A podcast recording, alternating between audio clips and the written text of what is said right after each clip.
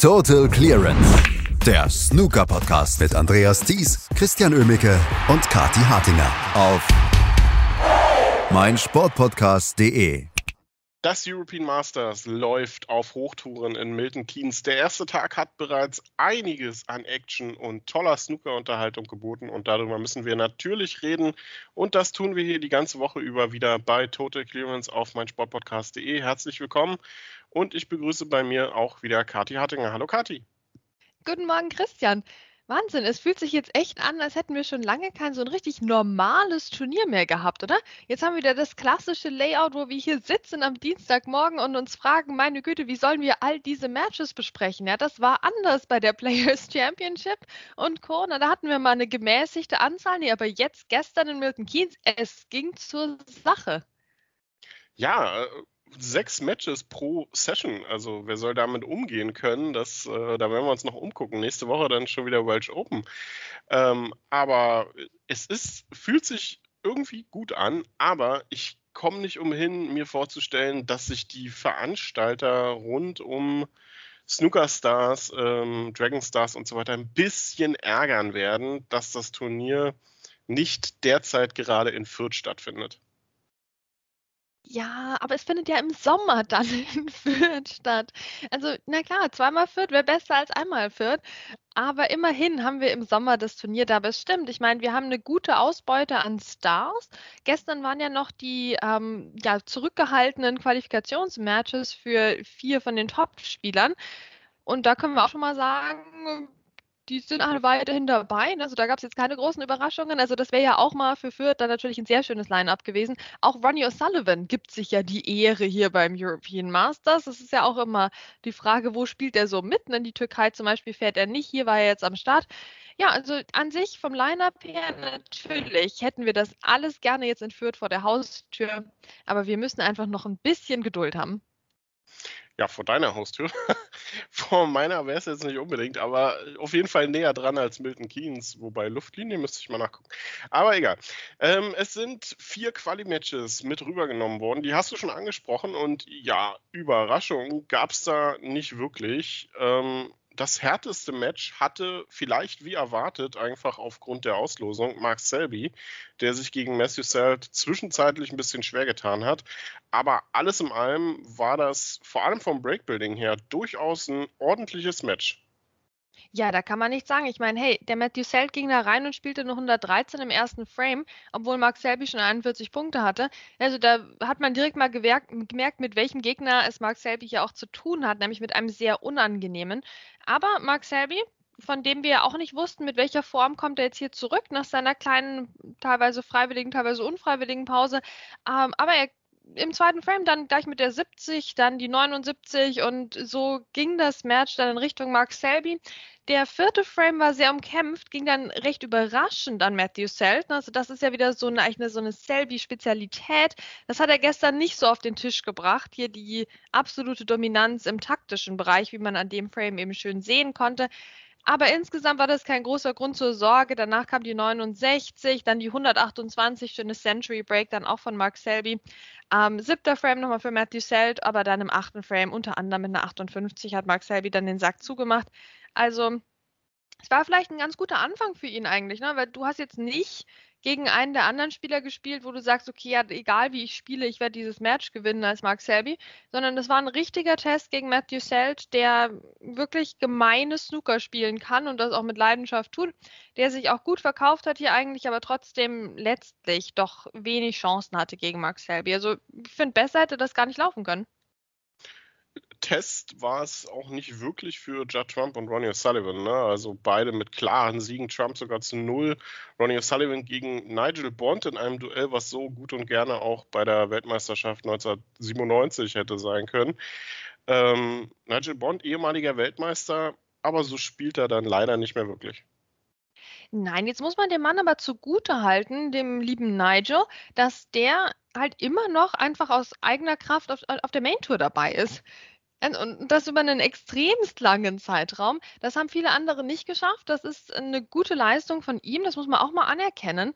Also der ist nicht mal zwischendurch runtergefallen oder so. Da hat sich mal fünf Jahre Auszeit genommen, könnte man ja meinen bei seiner Karrierespanne. Aber nein. Also der war konstant immer dabei eigentlich.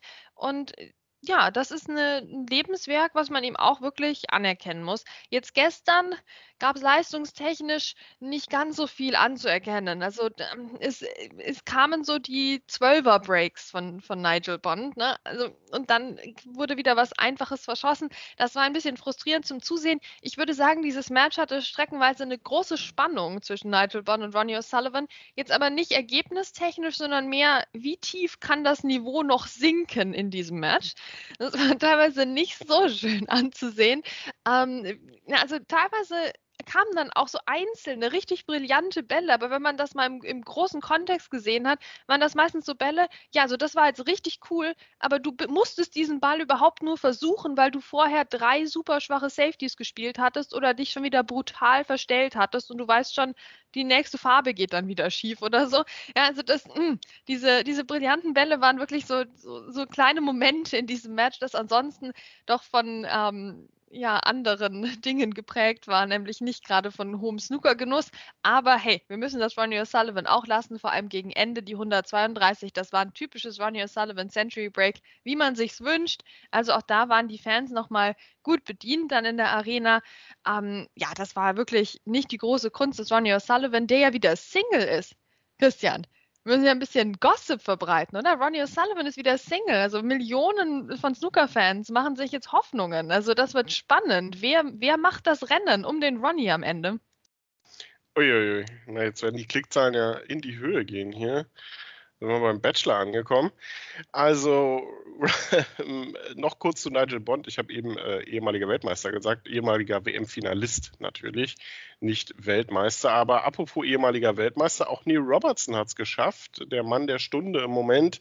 Klares 5 zu 2 gegen Lei Pei Fan, damit auch in der ersten Hauptrunde. Ja, da fehlt eigentlich irgendwann nur noch mal so ein zweiter WM-Titel bei dem guten Herrn Robertson, aber ich glaube, das wird er auch selber wissen.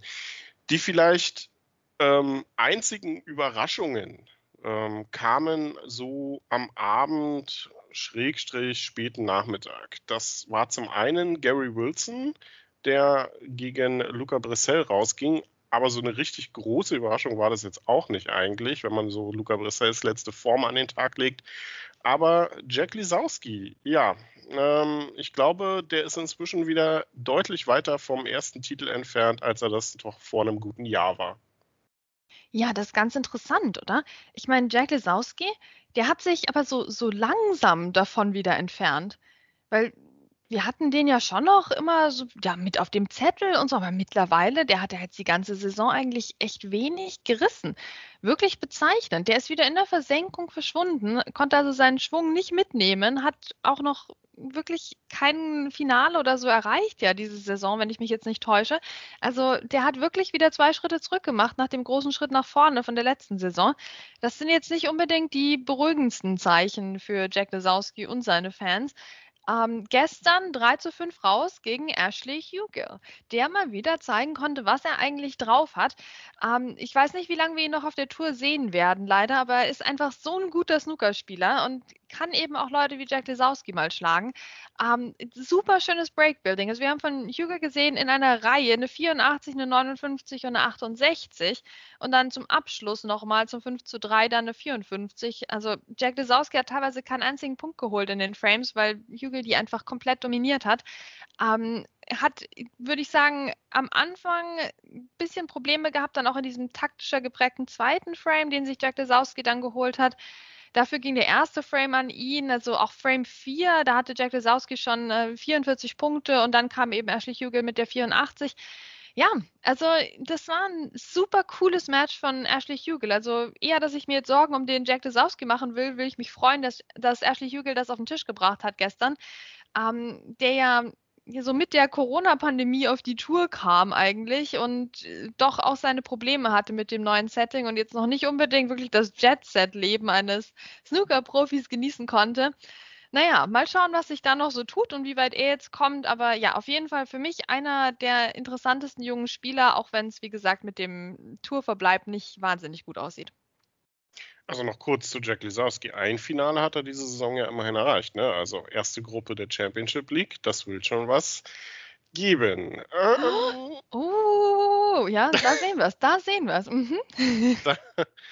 naja, aber ansonsten, ich glaube, abseits vom Viertelfinale der UK Championship, wo er gegen Zhao Shintong ja ziemlich klar verloren hat, äh, war diese Saison bisher für Lisowski eher zum Vergessen. Ähm, auch David Gilbert war in, der, in den vergangenen Wochen nicht mehr ganz so gut in Form. Gestern 5 zu 4 gegen Liam Highfield, ähm, der nach dem Match ein bisschen angefressen war, kann man also durchaus drauf aufbauen. Und Barry Hawkins gegen Anthony Hamilton, oh, ich habe gedacht, eigentlich, das müsste eine klare Angelegenheit werden, aber Barry Hawkins musste da ganz schön kämpfen. Ja, die Frage ist nur gegen was, ne? Weil es ist ja nicht so, als hätte ihm Anthony Hamilton auch nur ein einziges 50er-Break ähm, entgegengesetzt. Aber das ist halt die Magie des Anthony Hamilton. Dieses Match lief ja so auch abends parallel so ein bisschen doch zu, zu Ronnie O'Sullivan und so. Das war wirklich was für die Puristen, dieses Match von Hamilton gegen Hawkins. Eieiei. Also da waren die teilweise in, in, in stundenlange Safety-Duelle verwickelt. Hm, also wer das geguckt hat, Respekt wirklich dafür. Ähm, ja, am Schluss hat Barry Hawkins gewonnen. Er musste das ja irgendwie auch gewinnen. Am Schluss nochmal mit der 60 und der 66. Er hat zwei 66er Breaks gespielt in diesem Match. Vielleicht das die größte Schlagzeile zu diesem Match zweimal eine Schnapszahl, juhu. Ansonsten war das wirklich nicht so, nicht so das Match der, der Metaphern oder der wunderschönen Schlagzeilen, sondern eher ein einziges Gestöpsel. Aber Respekt an, an Anthony Hamilton auch, dass er halt seinen Spielstil so durchziehen kann, auch gegen jemanden, der so gut unterwegs ist wie Barry Hawkins zurzeit. Es soll ja Spieler geben, die sich äh, etwas erschrocken zeigen, wenn der Gegner etwas unerwartet langsam spielt. Ne? Aber gut, ähm, Ashley Carty hat gegen Zoe Wahedi mitgewonnen mit 5 zu 2. Ähm, Graham Dodd 5 zu 4 gegen Mark Davis. Ähm, Sunny Akani 5 zu 3 gegen Jackson Page. Ryan Day auch klarer Sieg 5 zu 1 gegen Jamie O'Neill. Und am Vormittag gab es dann noch so ein bisschen wie immer die chinesischen Festspiele. Fan Jingyi hat gewonnen, 5 zu 3 gegen Aaron Hill. Xiao Yupeng zwar verloren, 2-5 gegen Joe Perry, aber die anderen drei haben sich alle keine Blöße gegeben. Yan Bingtao 5-1 gegen Li Hang, Zhu Yulong 5-1 gegen Gao Yang, Xiao Gudong auch 5 zu 2 gegen Andy Hicks. Also die Chinesen, die können es ja, die sind weiterhin super unterwegs. Ne? Ähm, wobei wir natürlich auch einige rein chinesische Duelle hatten. Da können wir jetzt auch sagen, die Chinesen können es nicht, ne? nachdem ja zum Beispiel Li Hang nur einen einzigen Frame gewonnen hat. Also je nach Perspektive, ne? aber einige sind weiterhin auf der Erfolgsspur. Also schön Yan Mingchao natürlich wie immer. Ähm, Xiao Yupeng, ja, interessant. Der hat doch, der kam doch zurück hier auf die Tour und hat doch alles in Grund und Boden gespielt am Anfang der Saison. Und jetzt? Auch zack weg irgendwie, ne? Interessant. Ja, man kann ja nicht immer gewinnen, ne? aber er ist immer noch, glaube ich, äh, der beste Spieler, der mit einer neuen Tourkarte kam und steht auch äh, nicht mehr so weit von den Top 64 weg. Also durchaus gute erste Saison bei ihm. Und dass der mehr kann, das weiß man ja auch. Ähm, Karen Wilson, der ja zwischendurch gesagt hat, vielleicht sollte er mal nackig spielen, damit er auch mal am TV-Tisch äh, sein darf, war gestern in der Morgensession am in Anführungsstrichen TV-Tisch gegen Jamie Jones. Und ich habe mir überlegt, das hätte eigentlich ein deutlich offeneres Match sein sollen. Ähm, Karen Wilson war aber sehr stark unterwegs und das war mir ein bisschen zu wenig Gegenwehr von Jamie Jones. Ja, gut, ich meine, wir hatten den Glanzpunkt der 131 im vierten Frame, aber ansonsten hast du schon recht. Also er hat ja noch relativ gut mitgehalten, aber hier Frames 1 und 3 auch jeweils signifikant Punkte gesammelt, aber dann den Frame aus der Hand gegeben nicht so cool. Da, da, haben wir Jamie Jones schon ein bisschen entspannter, ein bisschen cooler, ein bisschen klinischer erlebt, gerade wenn es darum ging, eben die Frames sicher zu machen. Da kam der Karen Wilson dann echt gut in Schwung und der war richtig stark, ich bitte dich. Also Karen Wilson meldet hier wirklich seine Form wieder an. Ähm, und ja, nach dem, also Frames 5 bis 7, das ging einfach zack an, an Karen Wilson. Frame 6 war nochmal umkämpft, aber auch hier halt, ne? Hat es nicht gereicht für den Jamie Jones. Der ist jemand, der kann den Kyle Wilson hier schlagen, wenn er einen guten Tag erwischt hat. Jetzt hat er keinen guten Tag erwischt, aber wie du sagst, hätte noch ein bisschen mehr kämpfen können, ein bisschen die 20 Punkte noch mehr sammeln können in einigen Frames, dann hätten wir vielleicht doch noch hier den Entscheidungsframe erlebt. Das hätte ich mir eigentlich gewünscht. Heute gibt es dann die zweite Hälfte der ersten Runde, die dann beendet wird. Auch die Heldover-Leute werden dann heute wieder ihr eigentliches Erstrundenmatch spielen. Am Morgen geht es dann gleich wieder los. Viele chinesische Spieler am Start. Äh, Shuji zum Beispiel gegen Pang Yong-Shu, auch in einem rein chinesischen Duell. Liang Wenbo wird antreten gegen Dwayne Jones. Yuan Xijun, unser Spanier vom Dienst gegen Stuart Carrington. John Higgins ähm, gegen Jamie Clark, äh, durchaus interessante Ansetzung in der Morgensession. Am Nachmittag dann richtig tolles Lineup. Mark Selby gegen Jordan Brown. Mark Selby, Titelverteidiger beim European Masters diese Woche, Jordan Brown dann nächste Woche bei den Welsh Open. Also durchaus interessantes Match. Ronnie Sullivan gegen Zhang Anda, Ali Carter gegen John Maddox. Auch Martin Gould wird spielen gegen Louis Heathcote. Keine einfache Aufgabe. Und was für die ähm, Sympathieträger äh, Ricky Walden gegen Matthew Stevens. Tolles Match, da freue ich mich jetzt schon drauf. Am Abend dann Neil Robertson am Start, Sean Murphy unter anderem gegen Noppon Sein Kam, auch Tipcha Nu, Hossein Wafai gegen Anthony McGill. Boah, also Mensch, Kati, wieder viel, viel Snooker heute. Ja, da werden wir Spaß haben und da werden wir auch morgen in der Zusammenfassung wieder Spaß haben, weil da klingt eigentlich jedes Match danach, als müsste man das einzeln besprechen. Da haben wir was vor uns.